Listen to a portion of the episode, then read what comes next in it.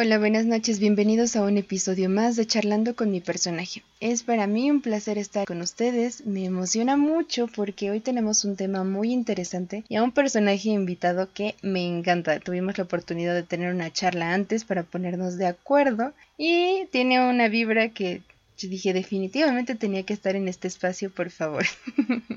Sin más preámbulo, doy la bienvenida al licenciado en psicología David García Costa. Hola David, ¿cómo estás?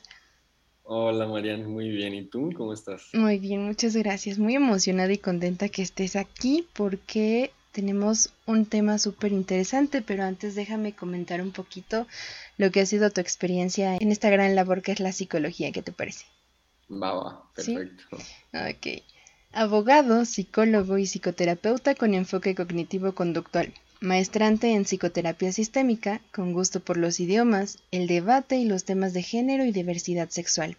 Ha laborado como psicoterapeuta voluntario en Fundación Voluntarias contra el Cáncer AC y en programa con meta de empoderamiento económico de mujeres. La verdad es que cuando me platicaste que, wow, eres abogado, psicólogo y psicoterapeuta, dije qué combinación. Y el tema que vamos a estar platicando es Conocerse, aceptarse, enfrentarse desde una mirada LGBT Así es. Así es, Marian. Eh, bueno, primero te decía que estoy bien, pero estoy también un poco nervioso, ¿eh? Entonces, este, habrá cosillas ahí que, que, nos fallen, que me fallen, así que, bueno, creo que es normal de este tipo de formatos, ¿no? Pero muchas gracias por, por por aceptarme aquí y también por abrir este espacio para hablar de estos temas que eh, principalmente en este mes, ¿no?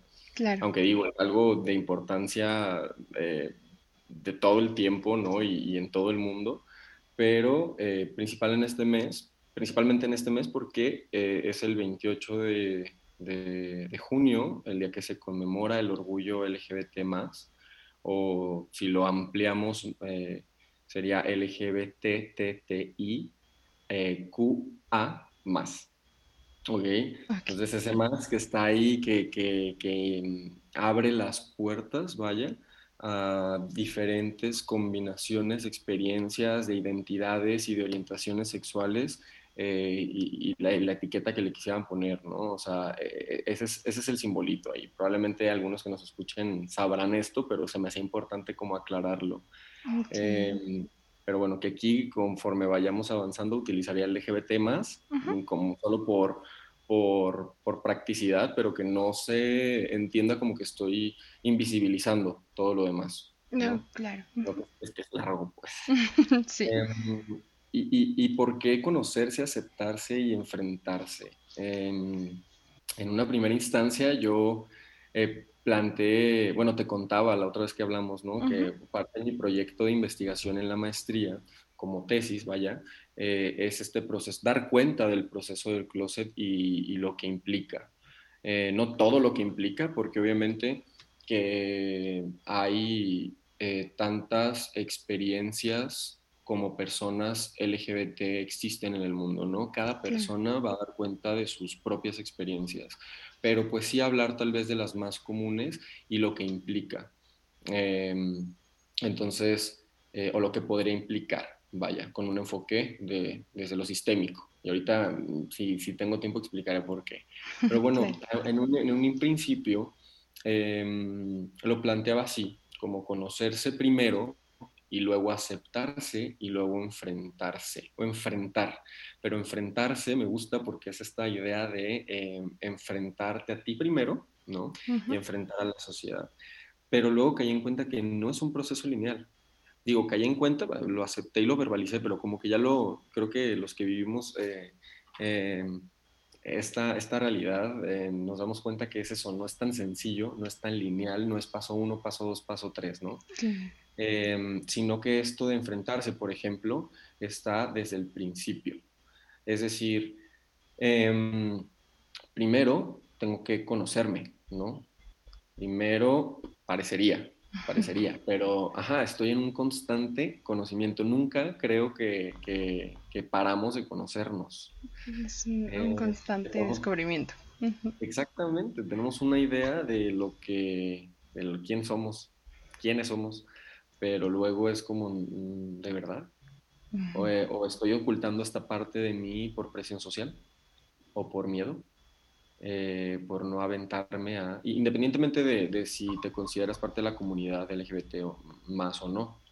Este, pero bueno, sí, sí es como que lo primero que nos damos cuenta, como, ah, nos vamos conociendo y luego cuando llegamos a un punto en el que conocemos un aspecto de nosotros que parece que nos causa vergüenza, que nos causa culpa, que la sociedad nos dice que está mal, pues llega la aceptación.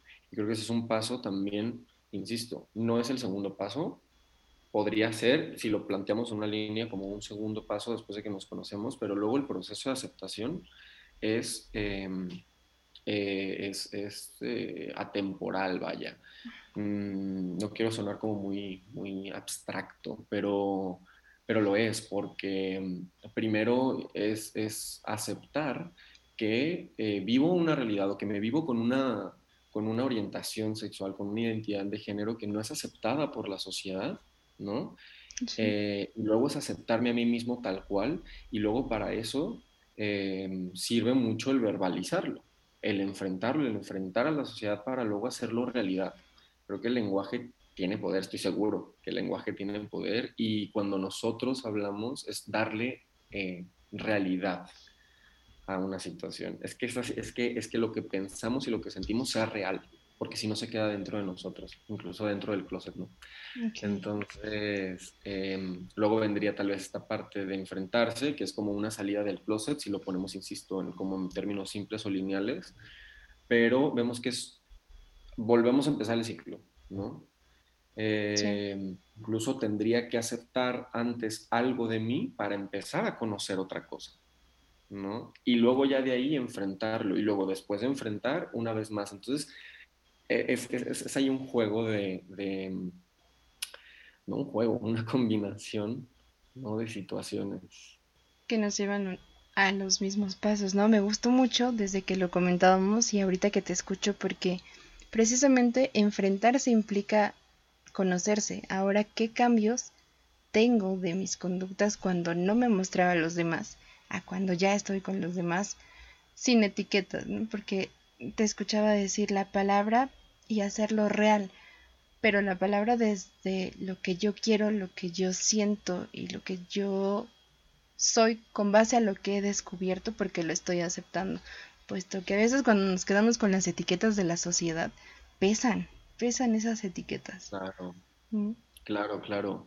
Y, y, es que, a ver, eh, yo también estoy en un conflicto a veces con eso, con eso de las etiquetas, porque en primera instancia, por ejemplo, el, que, se, el que se unificara este grupo de colectivos LGBT en un solo movimiento y que se adoptaran estas vaya, etiquetas o categorías o nombres, eh, funcionaron para visibilizar eh, a estas personas. Era para decir, eh, somos esto, o al menos nos llamamos así porque existimos. ¿no? Insisto, esta idea también de, que, de que fueran reales, de dejar de invisibilizarlas. Pero luego eh, estas etiquetas se cargan de estigmas y de connotaciones negativas que cuando uno las adopta, em, eh, podría, eh, bueno, no es que podría, es que pasa, luego ser discriminado más fácilmente a partir de esa etiqueta. Entonces como que sí tiene su lado, insisto, positivo en este rollo de, visibilizar, pero al mismo tiempo em, entras en lo que diría Bateson y es lo que planteo, o quisiera, todavía estamos ahí en preparativos, pero plantear en mi, en mi, en mi proyecto de investigación, que es lo que llamaba Gregory Bateson como eh, el doble vínculo.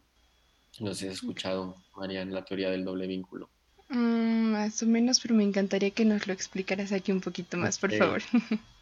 Ok, em, el doble vínculo se basa en una eh, serie, una combinación de mensajes contradictorios. Okay. Y que la persona que recibe estos eh, mensajes contradictorios se encuentra atrapado en una paradoja. Es decir, que haga lo que haga de los dos mensajes, Mm, o de las dos órdenes que se le dan va a estar mal. Por ejemplo, em, un padre que le diga a su hija, a su hija, eh, que em, no sé, que le diga como, es que no me quieres, tú no me quieres, es como el típico ejemplo que se da desde la literatura. Em, y entonces la hija dice, no, pues claro que sí, y entonces se acerca a abrazarle y en eso el padre corporalmente, es decir, con gesticulaciones, con sus movimientos, le muestra a la hija que no quiere que la toque, porque probablemente él no, él no sabe eh, mostrar eh, afecto, le es difícil, y entonces, eh, pues la, la, hija se va a quedar como, a ver, dices que no te quiero, pero luego cuando me acerco a darte afecto te quitas. ¿no? De hecho, esta teoría se desarrolló para explicar la esquizofrenia desde un punto no biologicista.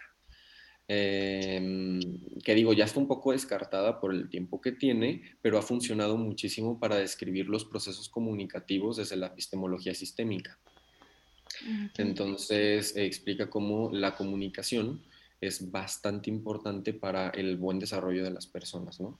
Y entonces, eh, decía, eh, las personas esquizofrénicas em, están atrapadas en este doble vínculo constantemente. Una de las características es que se ha repetido en el tiempo y que se adopte, ya que, que esperen incluso el doble mensaje y luego no pueden metacomunicar.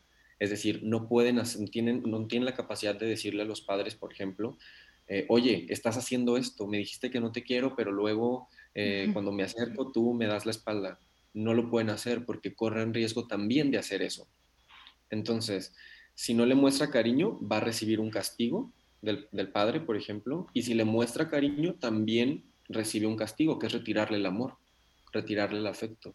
Por eso se encuentra en la paradoja de cualquier cosa que hago está mal y el esquizofrénico no puede metacomunicar eso y entonces eh, la teoría planteaba que se mete en esta, por recibir estos dobles mensajes o dobles mandatos em, constantes y luego que les causa mucho estrés, mucho dolor, mucha confusión, em, se meten en, una realidad alterna, ¿no? Por eso se viven en, desde, si fuera de nuestra realidad, vaya, para poder lidiar con ese doble mensaje.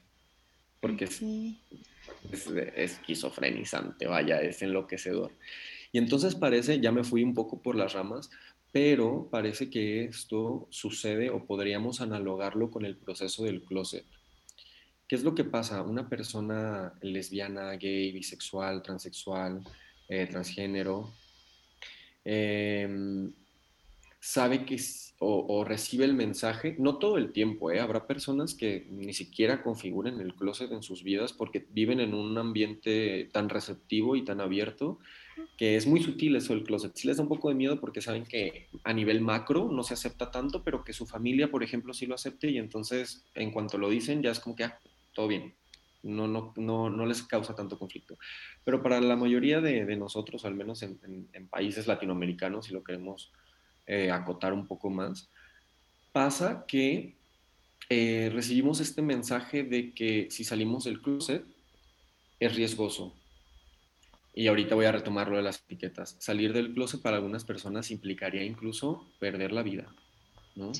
Para otras es recibir ataques, recibir burlas, no tener un trabajo, por ejemplo, o solamente tener un trabajo de acuerdo al estereotipo que se le otorga, ¿no? Por eso era tan común que anteriormente las personas eh, transexuales, incluso ahora las, las mujeres transexuales, eh, se dedican a la prostitución, no tanto por gusto, sino porque sistemáticamente eh, casi, casi eh, no les queda otra alternativa, ¿no? Entonces, bueno, exactamente.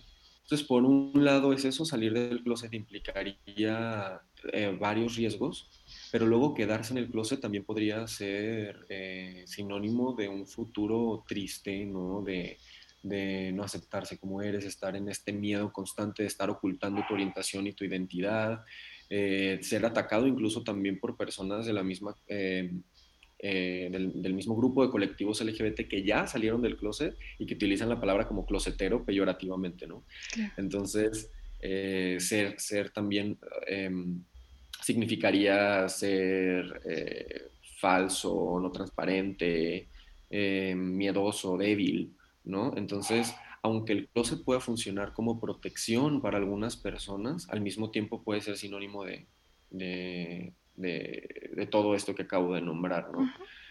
Y luego salir del closet implicaría, por ejemplo, reinsertarse en la sociedad. Es decir, yo, no sé, salgo del closet como transexual y entonces me eh, reinserto a la sociedad de alguna manera, pero ya con la etiqueta, ya como transexual. Y ya pierdo muchas de las características que como persona me hicieron ser conocido, ¿no? Por mi alrededor, por mi entorno.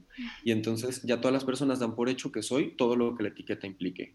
¿No? Que soy un trastornado, trastornada, si digo quiero ser o sea, quiero aceptarme, no es que quiera ser, no es así de simple, ya quiero aceptarme y asumir eh, lo que siempre he sentido, ¿no? Que es ser mujer, por ejemplo. Entonces, ya me van a decir, no, pues sí, trastornado, pobrecito, otra pobrecita, este, eh, destinada a la soledad, a la frustración, a ser discriminada, casi casi al suicidio, ¿no? O sea, y más etiquetas que le quieras ahí poner. Em, entonces pierdes como parte de, de, lo que tú eres porque la gente ya da por sentado que eres lo que la etiqueta dice que eres, ¿me explico? Claro. Entonces, este, pero al mismo tiempo es liberador, porque al mismo tiempo al, al salir de, del closet es Em, encontrar una red de apoyo, más personas que pasaron por lo mismo que tú, que le den validez, que validen tu experiencia de vida, tu orientación, tu identidad, ¿no? Eh, y, tener también una mm, postura más esperanzadora, vaya, una, una pues sí, tener una idea de tu futuro más feliz probablemente y sentirte libre sin, sin el estrés, insisto, de estarte ocultando, etcétera, etcétera. Entonces, eh, ¿a qué voy con todo esto? Que lo del eh, esto, esto también, el tema del closet tampoco es lineal, ¿no? Tampoco es este, finito, es, es atemporal también, no se da en una sola ocasión. Eh, no, nunca va a ser fácil, yo creo que nunca va a ser fácil por todos estos riesgos que implica, que salir de esta paradoja, de este doble vínculo que, puede, que puede significar el closet, em, es pues lo mejor, yo diría, pero lo mejor, bueno, para quien no le signifique perder la vida, por ejemplo, ¿no? Sí. O la familia o cuantas otras cosas. Pero sí es como, es la forma en la que puedes romper ese doble vínculo. Me encanta, me encanta porque lo podemos aterrizar desde esa manera, liberador cuando sientas que es el momento, ¿no? Me encanta citar a un, un colega, es Pils, siempre utiliza la frase a tu tiempo, a tu modo y a tu ritmo. Y especialmente ahorita me encanta porque, porque es eso, finalmente cada uno tenemos nuestros momentos, cada uno tenemos ese, ¿cómo podemos decir? Ese rayito de decir, es ahora, me siento seguro y por tomar en cuenta el entorno, esa red de apoyo en la que te puedes enfrentar o de la que te puedes, no sé, tomar la mano para poder eh, salir. Y, me gusta también que dices que es una salida constante, porque lo primero es aceptar. Ya descubrí qué me gusta, qué es lo que quiero, qué es lo que espero de mí. Eso también es un impacto, ¿no? Y después comentarlo en el núcleo principal siempre y cuando mm, sea seguro, ¿no? También mm, estaba pensando en lo que decías al principio. Si mi entorno desde un principio lo acepta, me hace sentir seguro, está bien. Si no lo siento, encontrar también esa red y saber a quiénes voy a acudir como, como primera instancia. Así es. Sí, sí, es una búsqueda constante, pero también buscar eh, la manera, ¿no? Siento que ya que uno se decide, eh, las cosas comienzan a fluir un poquito más. A lo mejor la sociedad ha estado dando ese paso para poder tener un poquito más de empatía, no sé si sea la palabra, pero, pero al mismo tiempo las etiquetas es todavía lo que cuesta mucho trabajo, ¿no? Estar, eh, como lo decíamos, encasillando muchas veces en tiene que ser de determinada manera porque así nos lo muestran, sobre todo los medios de comunicación. También es una parte que tiene bastante impacto, pero me gustan estas charlas para poder aterrizar. Decíamos también en el título, desde una mirada, no es una opinión de, de una persona, es la opinión de dos personas charlando, pero sí puede ser de alguna manera de herramienta, de ayuda para alguien que nos esté escuchando el día de hoy, pues saber que que hay esperanza y hay manera de, de, de encontrarse a sí mismo, de aceptarse y de poder, podernos enfrentar a una sociedad que se encuentra en constante cambio y que en algún momento nos va a permitir fluir de mejor manera. Claro, claro. De hecho, eso que estás diciendo es importantísimo. Es todo el constante cambio de la evolución que estamos viviendo.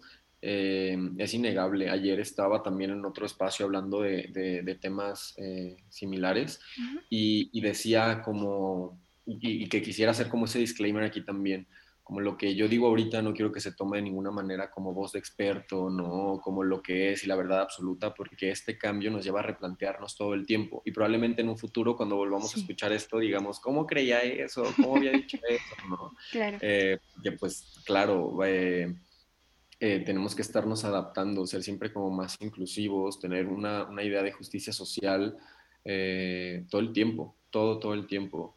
Y entonces, este pues sí, incluso de hecho, mm, también hablando de paradoja, podría ser paradójico que tú y yo ahorita eh, con la intención, como dices, de, mandar un mensaje de inclusión, em, estemos eh, poniendo de lado o dejando fuera a muchas otras realidades, porque claro, somos autorreferenciales todo el tiempo, es decir, siempre estamos hablando de lo que nosotros conocemos, no de lo que nos rodea, eh, de nuestras experiencias de vida, y probablemente, y no, seguramente no conocemos muchas otras cosas y entonces, insisto, al, querer nosotros ser inclusivos aquí, dejemos fuera todas estas cosas y digamos de que hay, pero bueno, no nos alcanza el tiempo aquí, ¿no?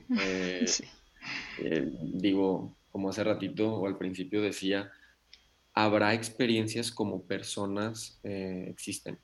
Eso, eso, suena soso, pero es así. O sea, y no podemos dar cuenta de todo eso. Entonces, si al menos nuestro granito de arena, eh, aunque sea hablar de lo que medio conocemos, probablemente nuestra burbuja, o tal vez nos salimos poquito de nuestra burbuja, pero que de algo sirva, ¿no? Y, dejar en, claro que, que, que, eso, no queremos ser excluyentes, yo creo, pero que pues puede, puede, puede ser, y lo va a ser seguramente al final de este, de este capítulo, de este episodio.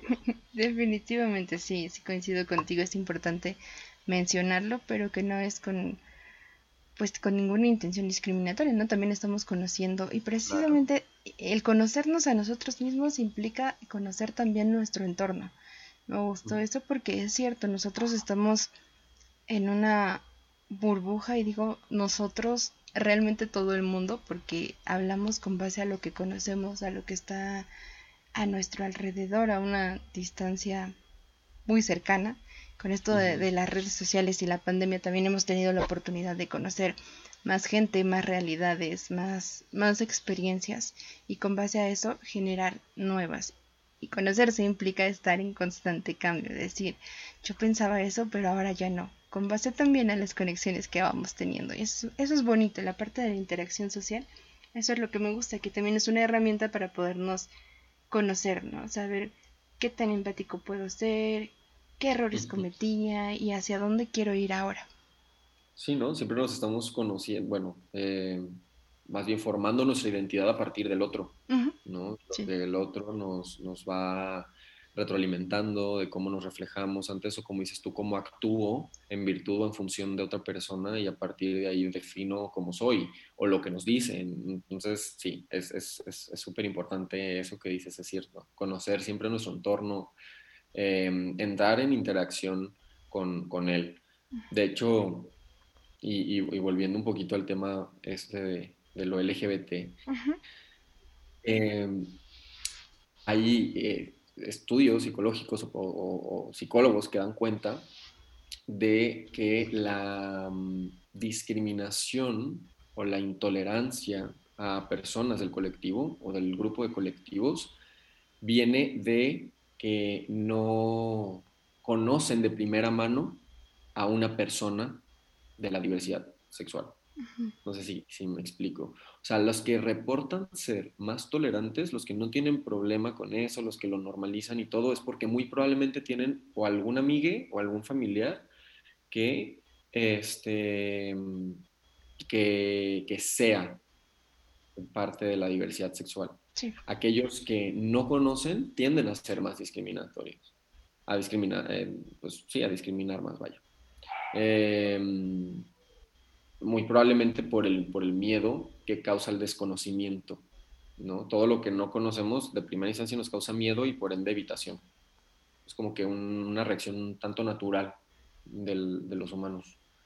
Em, pero sí, sí, o sea, hasta en eso es, importante lo que dices de, conocerse, conocer al otro que está tan adecuado a este tema, ¿no? Que estamos tocando. Claro.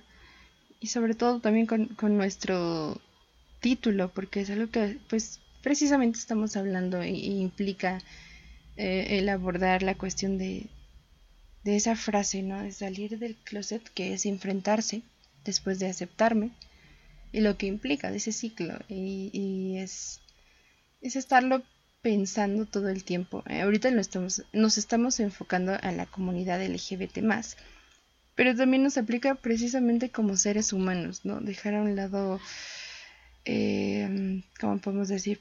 Ponernos en, comunidades. Me, me, hacían una pregunta cuando se enteraron del tema y se me hizo muy interesante, ¿no? ¿Por qué estarnos dividiendo en comunidades?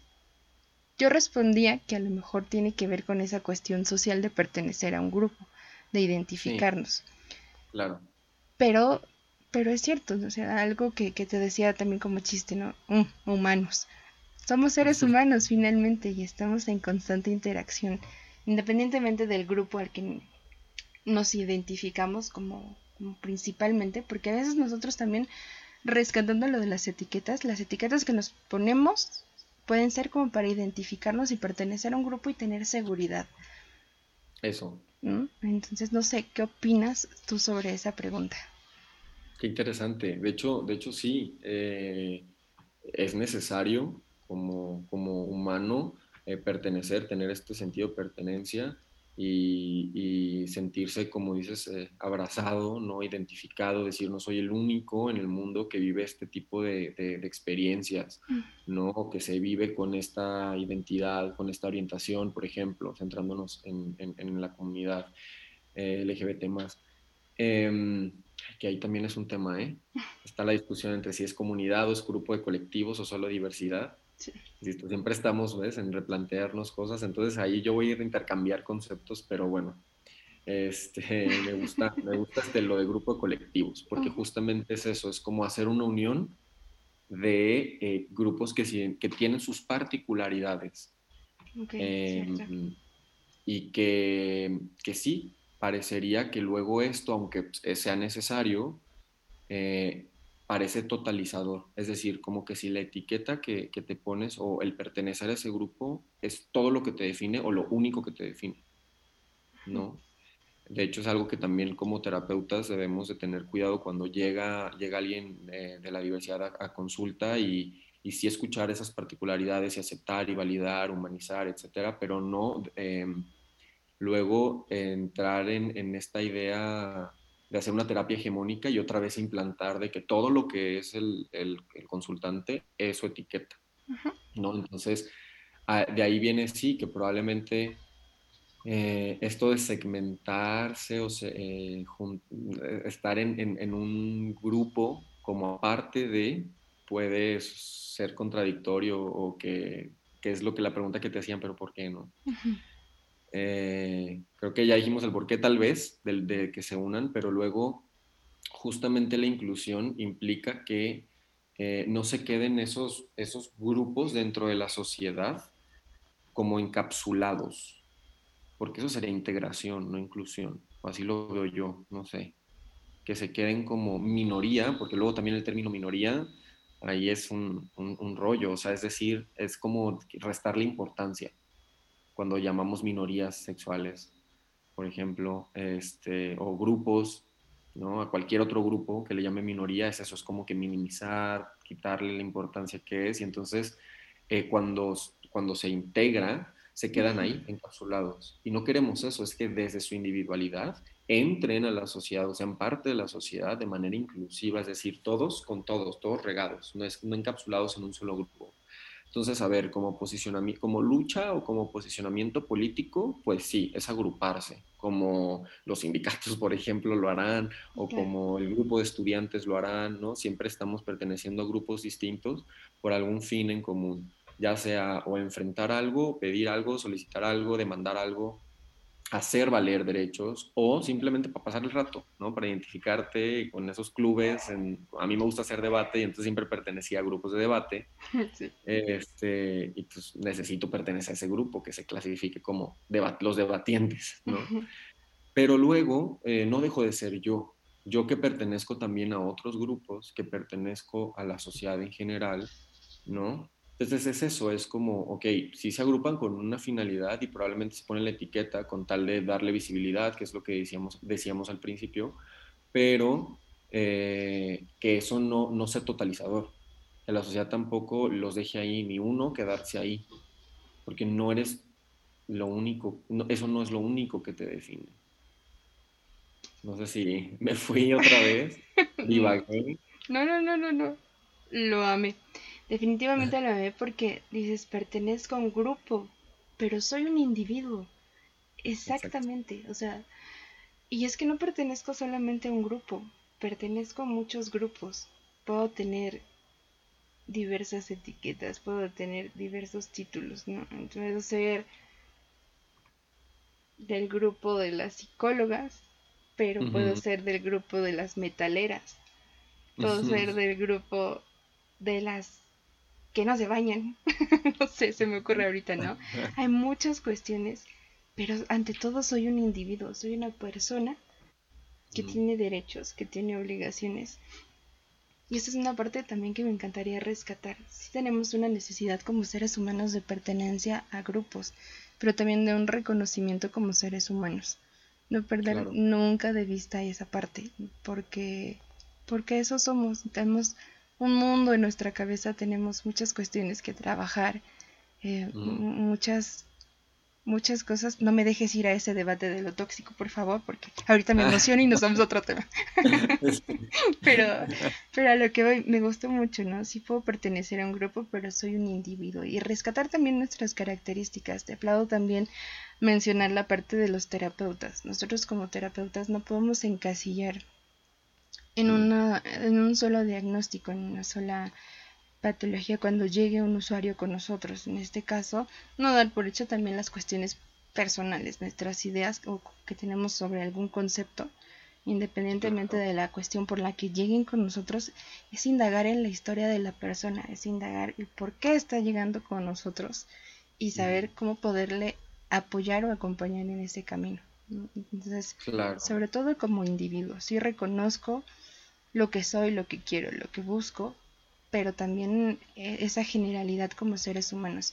Mencionabas también que es en cuestión de Latinoamérica donde todavía está muy marcado esa discriminación, si la llamamos así, pero hay una cuestión interesante y lo he comentado mucho, a mí me gusta la cultura asiática.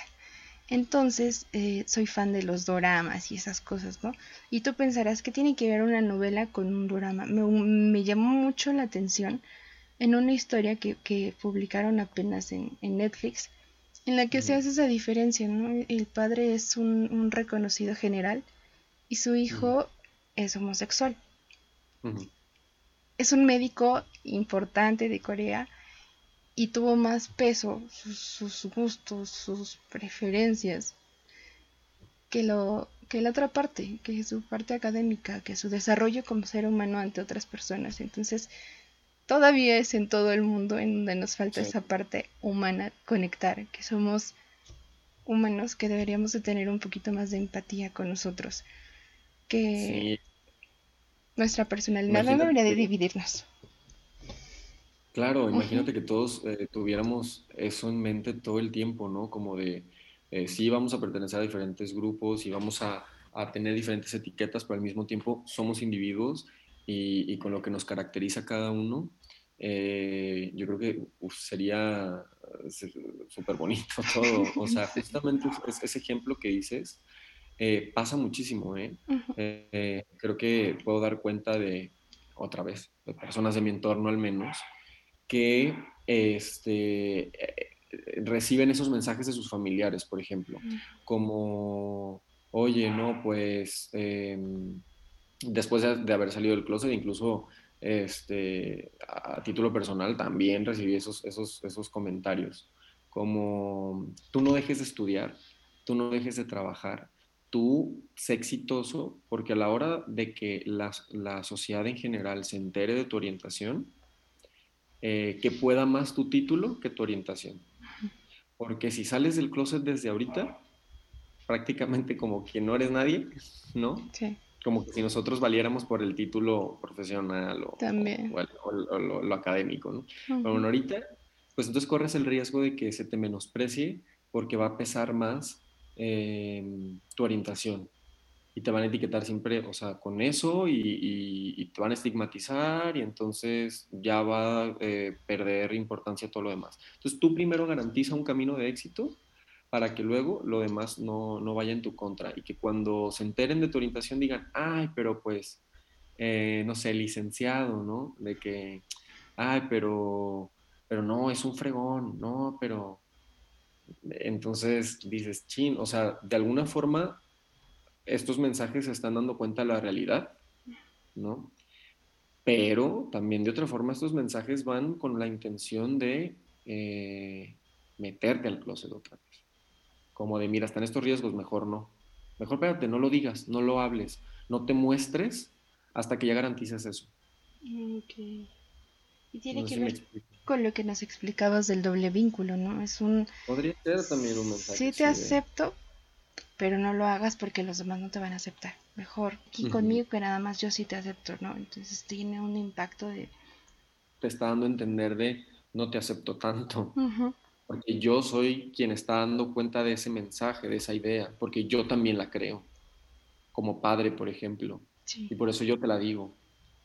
¿No? Entonces, es como que te acepto, pero no, o sea, imagínate qué diferente sería de que, pues, no pasa nada, tú, o sea, tampoco podemos ignorar que hay riesgos, claro, pero no meterte el miedo de que, oye, pues riesgos corremos todas las personas, tal vez sí, eh, por ser parte de, un, de, un, grupo vulnerable, vaya, si le queremos poner la etiqueta vulnerable, que también ese es otro debate, porque es victimizar, ¿no? Desde el principio, como que restarle la capacidad de hacer frente ante las situaciones negativas o ante la discriminación. Pero bueno, vamos a llamarlo así, para decir que tiene estas especificidades, estas eh, características Mm, que lo que hacen a la persona que pertenece a tal grupo como, em, pues sí, más tendiente a ser agredido, a ser discriminado, pero no por eso vas a, vas a dejar de vivir, ¿no? No por eso mm, vas a vivir con miedo todo el tiempo. Digo, conocer que, que tal vez eres más vulnerable que otras personas, pues te hace consciente de ello y te hace entonces tener la capacidad de hacerle frente. Pero no debería de ser nunca una razón para que no te vivas como te quieres vivir, ¿no? Como estás destinado a vivir si nos ponemos románticos, ¿no? O sea, sí, sí es, sí es medio complejo. Muy, muy complejo, me atrevería a decir, ¿no? Finalmente pues es la realidad. La verdad es que eso también tiene un impacto.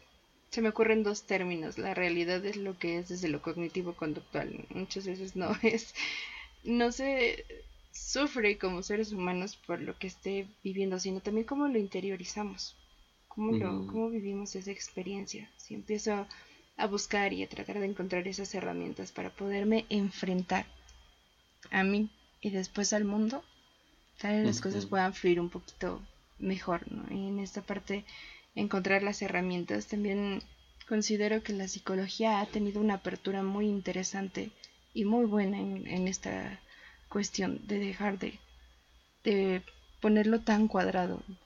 Ese, avance sí, sí tenemos que, que reconocerlo. Querer poner esas etiquetas o, no, no, lo sé, romper tantos paradigmas y brindar finalmente la guía. Ya te fuiste. Ya te perdí, te dejé inspirado. Estaba trabajando un poquito, creo. Pero no, sí, sí, sí. De hecho, em, fíjate que, que, eso es lo que también se hace como desde el trabajo terapéutico, justamente el eh, ayudarle al consultante, que es parte de la, de, la diversidad sexual, que se vive con una orientación, una identidad eh, disidente, que se dé cuenta que lo que ha pasado durante su vida le ha hecho em, ser quien es, pero que además ha tenido el valor y la fuerza y la capacidad de enfrentarse porque su vida no ha sido sencilla, no por victimizarlo ni por compadecerlo, sino porque, porque es así. O sea, una vez que se da cuenta que pasó por una, serie de, situaciones eh, difíciles, que por ejemplo se ha vivido toda su vida en una sociedad heteronormada, machista, eh, patriarcal, em, eh, heterosexista, cisnormativa y así nos podemos ir, em, al vivir en esa sociedad ha tenido que hacer frente ante muchas situaciones complejas más que cualquier otra persona que no, o sea, que no pertenezca a la, a la diversidad sexual. Entonces cuando se dan cuenta de eso, dicen, ah, caray, es cierto. O sea, es cierto, yo sí tengo la capacidad de enfrentarlo porque lo he venido haciendo, independientemente de si estuvo en el closet o no, ha venido enfrentando muchas cosas durante su vida. Y entonces eso da un mensaje de empoderamiento em, muy fuerte, muy, muy fuerte, porque no le estás diciendo mentiras, no le estás dando un, un este, discurso nada más este, motivacional, ¿no? Estás haciendo que, que llegue en cuenta de, que caiga en cuenta, perdón, de, de eso.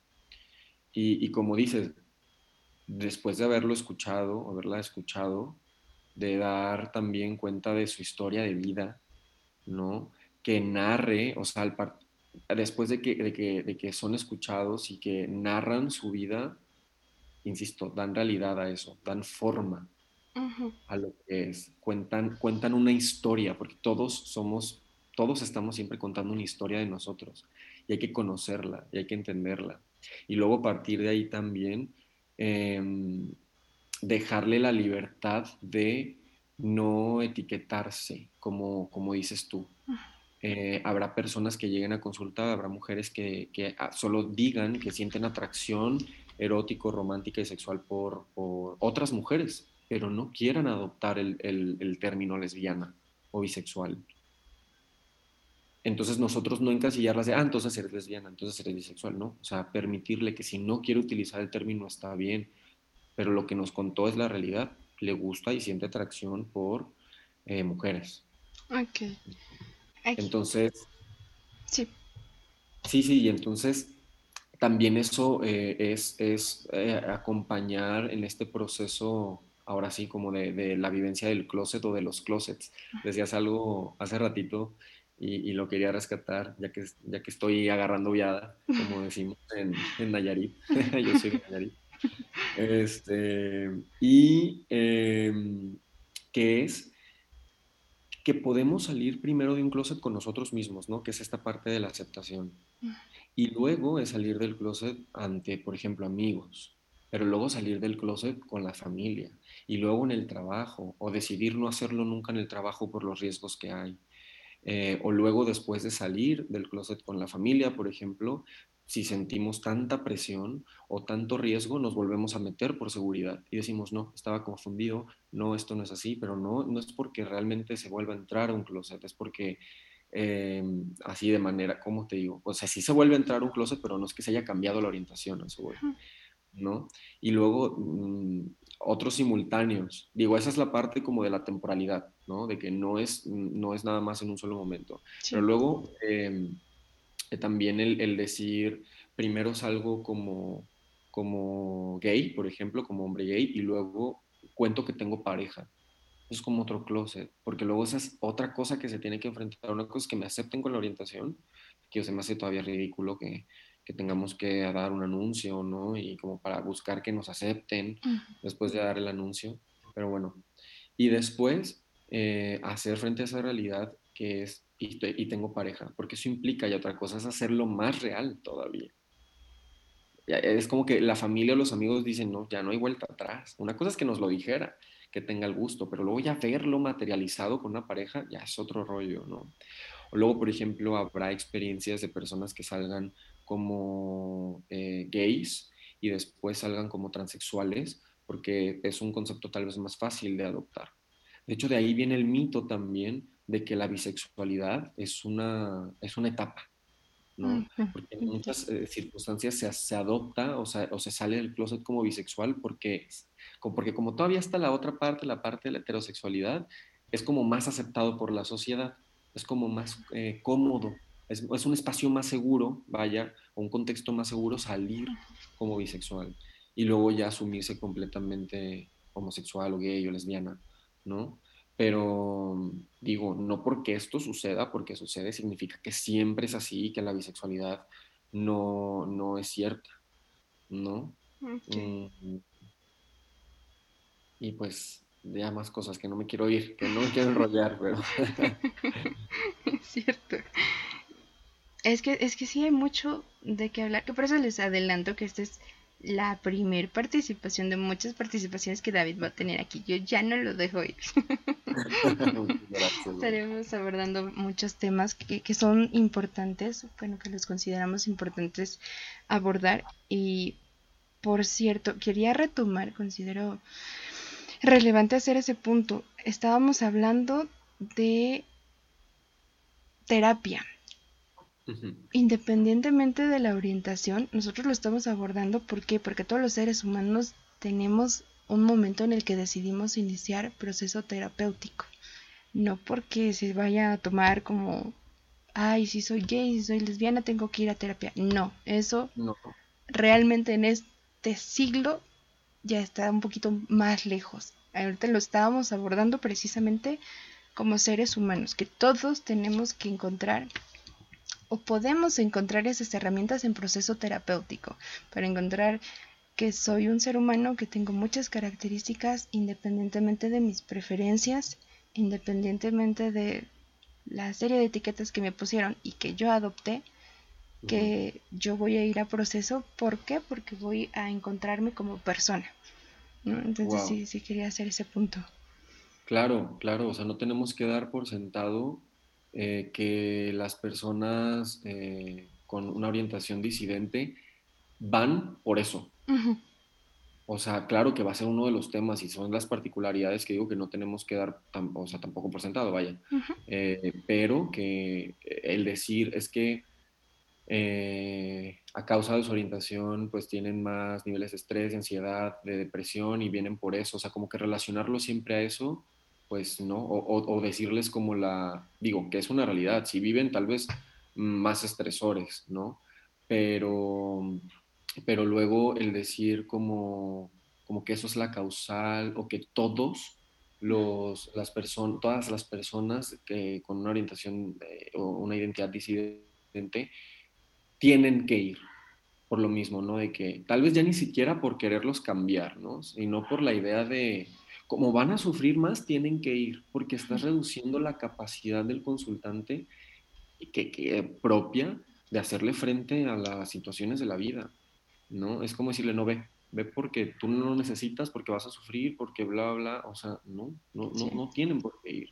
Van a ir, como tú dices, porque quieran hacerlo parte de su vida, porque quieran tratar ciertos asuntos, y, y si dicen que, que, este tema, o sea, que, que, que su orientación sexual forma parte de su motivo de consulta, bueno, pero no darlo por sentado nosotros. Porque habrá personas que lleguen, imagínate que llegue una consultante lesbiana y que luego eh, nos empiece a hablar de su pareja y nosotros luego, luego digamos, no, aquí debe haber algo. Y entonces empecemos a preguntarle sobre su proceso, su salida del closet, su, em, eh, la problemática que, que significa una relación eh, entre dos mujeres y bla, bla, bla, como todos estos prejuicios que parecerían como, como aceptación, ¿no? Porque estoy hablando de todo esto como abiertamente con, contigo consultante, pero estamos mandando el mensaje de, que seguimos con estos prejuicios o que estamos totalizando, como decía hace rato, ¿no?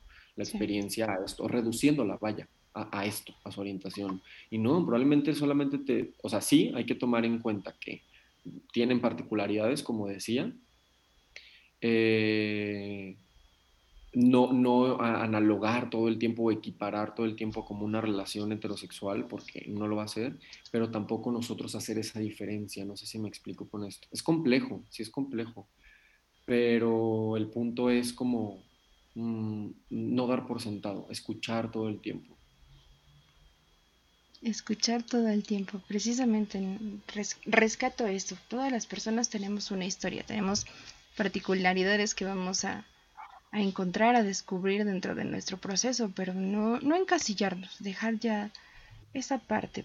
Tenemos generalidades, tenemos particularidades, eso es parte de, de ser humanos, ¿no? Una dualidad y un constante cambio. No nos vamos a estancar también en, en estas em, características que podamos encontrar en, nuestro proceso o en nuestra vida diaria. La gente cambia, sí, pero también tenemos cuestiones que son de nuestra personalidad, ¿no? Más allá de nuestra orientación, son muchas cosas que nos conforman como seres humanos. Hablabas también de la red de apoyo. Esto implica familiares o implica amigos o implica un colega, cómo poder también apoyarme de alguien que me genere esa confianza, con quien yo pueda tener esa seguridad. Sí, definitivamente eh, vamos indagando en, esta red de apoyo juntos, consultante, terapeuta, y vamos preguntando con quién te sientes cómoda, ¿no? Con quién este, te sientes más abrazada, más aceptada, eh, porque no siempre la familia, aunque queramos que la familia sea la fuerza, la red de apoyo, no siempre lo va a ser. Al contrario, la familia puede significar un ambiente súper hostil para, el, para el consultante. Y entonces estos mitos de la familia es primero y la familia es la, o sea, la sangre eh, es lo más importante y bla, bla, bla, eh, no es cierto que ahí era el debate que no te querías meter, ¿no? De la toxicidad. Sí. de las personas tóxicas. Pero no, sí, o sea, habrá, habrá ambientes que sean más hostiles y entonces mm, la red de apoyo nunca la vamos a determinar nosotros como terapeutas, sino indagarlo con, con el consultante, ¿no? Y obviamente también hay que, hay que tomar en cuenta eh, cuando hablamos de estas particularidades, siempre, siempre, siempre tener un enfoque eh, de mm, no nada más de justicia social, sino como dice este planteamiento eh, feminista de la interseccionalidad, ¿no? Como saber que cada consultante eh, vive una circunstancia distinta a partir de las, de las categorías a las que pertenezca socialmente.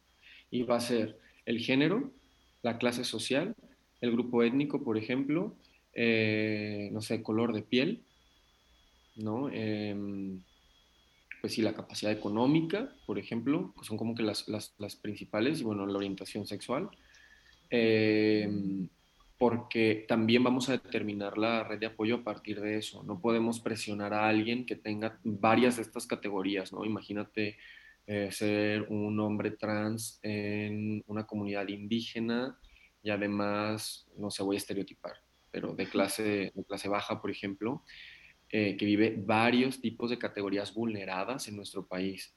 No podemos decirle como, ah, pues sí, eh, acude con tu papá, mira con tus amigas, con tus amigos, no, porque probablemente por sus circunstancias de vida y por estas interseccionalidades, por estas subcategorías, sea, sea bastante complejo y la red de apoyo la vamos a construir con tal vez personas no conozcan.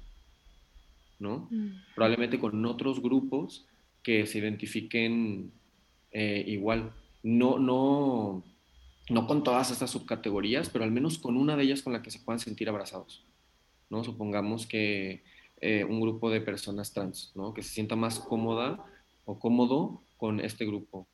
Y luego nosotros, como terapeutas, somos su red de apoyo más próxima también, ¿no? Exactamente. Em, entonces sí, siempre tomar en cuenta esto, no para darlo por sentado como, como para, insisto, ser, compasivo, sentir lástima, decir, ay no, pues pobrecito, porque vive todas estas cosas. No, siempre vamos a rescatar el poder y la capacidad que tiene el consultante para hacerle frente a su vida, porque siempre un consultante va a llegar a terapia eh, habiendo enfrentado muchas cosas.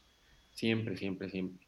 Pero sí reconocer nosotros como terapeutas, nuestro privilegio, ¿no? Porque el primerito es este juego de poder. Nosotros ya tenemos poder ahí. Aunque no queramos, parece que ya tenemos un lugar de poder y eso es un privilegio. El haber estudiado, por ejemplo, el tener una carrera, contamos con varios privilegios. Entonces, hacer, hacer nosotros contamos con ese privilegio y luego hacer conciencia de que tal vez varios de nuestros consultantes no, para no eh, minimizar realidades, para, para no mostrarnos insensibles y solamente utilizar técnicas a diestra y siniestra y sin tomar en cuenta su realidad. Me fui otra vez. No, pero es que me fascina porque siempre que dices me fui, me dejas a mí pensando en algo tan bonito.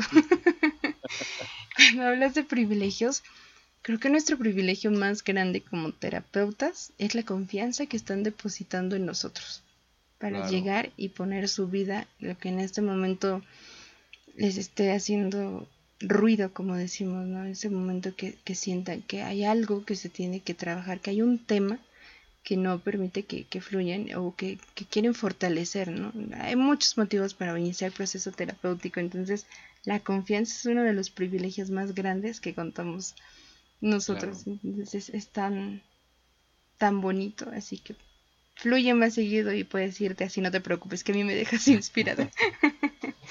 sí, definitivamente. También hay, el caso de quienes decidan confiar con amigos o familiares, está muy bien, y después buscar las herramientas con un terapeuta, independientemente de lo que decidan, de lo que encuentren, pues saber que, que realmente no están solos, que hay un grupo, esa necesidad de pertenencia como seres humanos a grupos, pues también da fortaleza para tener ese apoyo que se busca y poder tener un poquito más de seguridad en el entorno porque es una realidad que hay muchos grupos que no tenemos esa parte segura ante la vida, ¿no? Finalmente. Entonces como mujeres, como hombres, estamos expuestos a constantes peligros. Y luego ya entran nuestras, nuestra orientación, eh, nuestras profesiones, muchas cosas que, que nos ponen de cierta manera en peligro. Reconocer nuestra vulnerabilidad también como, como seres humanos es importante, pero contar con esa red de apoyo y saber que pues que no estamos solos. Tal vez no es mi mejor amigo, pero me entiende y podemos construir ahí un lazo para, para saber que nos estamos acompañando. Claro, Claro, y eso también tiene que ver con esto de conocerse, ¿no? Con lo que decíamos, conoce tu entorno. Eh, tiene que ver con aceptarse porque es más fácil aceptarse cuando ves que otras personas te aceptan. Y luego esto de enfrentarse, ojalá que, digo, es como que nuestra herramienta principal enfrentarse ante todo, pero luego que no sea nada más como, ojalá que no fuera una constante, tener que enfrentar y enfrentar y enfrentar porque es cansado, ¿no? sea, es parte de la vida, pero no enfrentar porque no me, porque no me aceptan, porque me, eh, porque me discriminan, porque me segregan, ¿no? Sí, y mucha empatía, ¿no? Mucha empatía también porque nosotros llegamos a opinar con eso, con base a lo que conocemos. Y lo que no conocemos, si no lo conocemos, definitivamente no opinemos, queridos amigos. también eso es importante. ¿Cómo? Sí, sí, sí. Qué, reflexión final, digo eso. Pues sí, final porque desafortunadamente nos vamos acercando ya al cierre de este episodio. Nosotros nos podemos ir a dos horas, pero como siempre les digo, no nos escuchen. Así que ya les estaremos tocando más temas, platicando un poquito más en siguientes episodios. Pero no sé si te gustaría agregar algo, comentar algo más. Pues eh, que hay mucho, yo lo sé. Yo, sé. Eh, yo creo que me gustaría decir que mm, suena muy cliché, pero no está solo. Si quien nos está escuchando vive, se vive con una orientación disidente eh, o una identidad disidente, no está solo, sola, sole, ¿no? Ya hablaremos también eso de, tal vez en algún otro episodio lo hablábamos antes, ¿no? del uso del lenguaje inclusivo. Pero, pero es verdad, siempre va a haber alguien allá afuera, como tú, que ha pasado por algo muy similar a ti, que lo que has pasado te, no te define totalmente, pero sí te ha llevado a conformar la persona que eres. Entonces, pues nada, que ojalá eh, sigamos eh, compartiendo estos espacios, estas opiniones, porque mm, desde esta misma autorreferencia eh, tal vez lo que estoy diciendo es un recordatorio constante a mí también. Lo que estoy diciendo aquí, nada más, de alguna forma me lo estoy diciendo a mí y ojalá que sirva para otras personas. Sí, en eso me identifico, aunque tenemos interesantes momentos para decir, ay, ay chihuahua, ¿no? Yo ya me mordí la lengua o, ay, no lo había pensado y lo necesitaba. Exactamente. David, te agradezco muchísimo. He disfrutado mucho, mucho, mucho esta charla. He aprendido mucho de ti y contigo y así que espero que, que sigamos acompañándonos en este camino y que me dejes seguir aprendiendo de ti. Yo te había dicho que seamos grandes amigos, por favor. Así es, Mariano, hombre, encantadísimo y muchísimas gracias por, por invitarme aquí a tu espacio. Eh, por darle también un espacio a este tema que es tan importante. Eh, y, lo, más, lo más bonito de todo fue cómo, cómo, me sentí. Me hiciste sentir muy cómodo aquí y la verdad es que fluyó muy, muy a gusto la plática. Espero que, que esto de, de habernos ido haya, haya hecho que Lolita Yala haya hecho eh, hayamos provocado que las personas se fueran con, con, nosotros también. Así que no, muchas gracias. También aprendí mucho contigo hoy, entonces espero que sigamos aprendiendo juntos y, y gracias, gracias, gracias. Mm, por favor, muchas gracias. Me, me ha encantado, de verdad. Muchísimas gracias también a la maestra Hilda que me hizo favor de presentar con tan extraordinario ser humano y muchas gracias a las personas que nos dedican un poquito de su tiempo para escucharnos. No se pierdan los siguientes episodios porque esta aventura continúa y grandes personajes van a seguir aquí charlando con mi personaje. Deseo que tengan una excelente semana.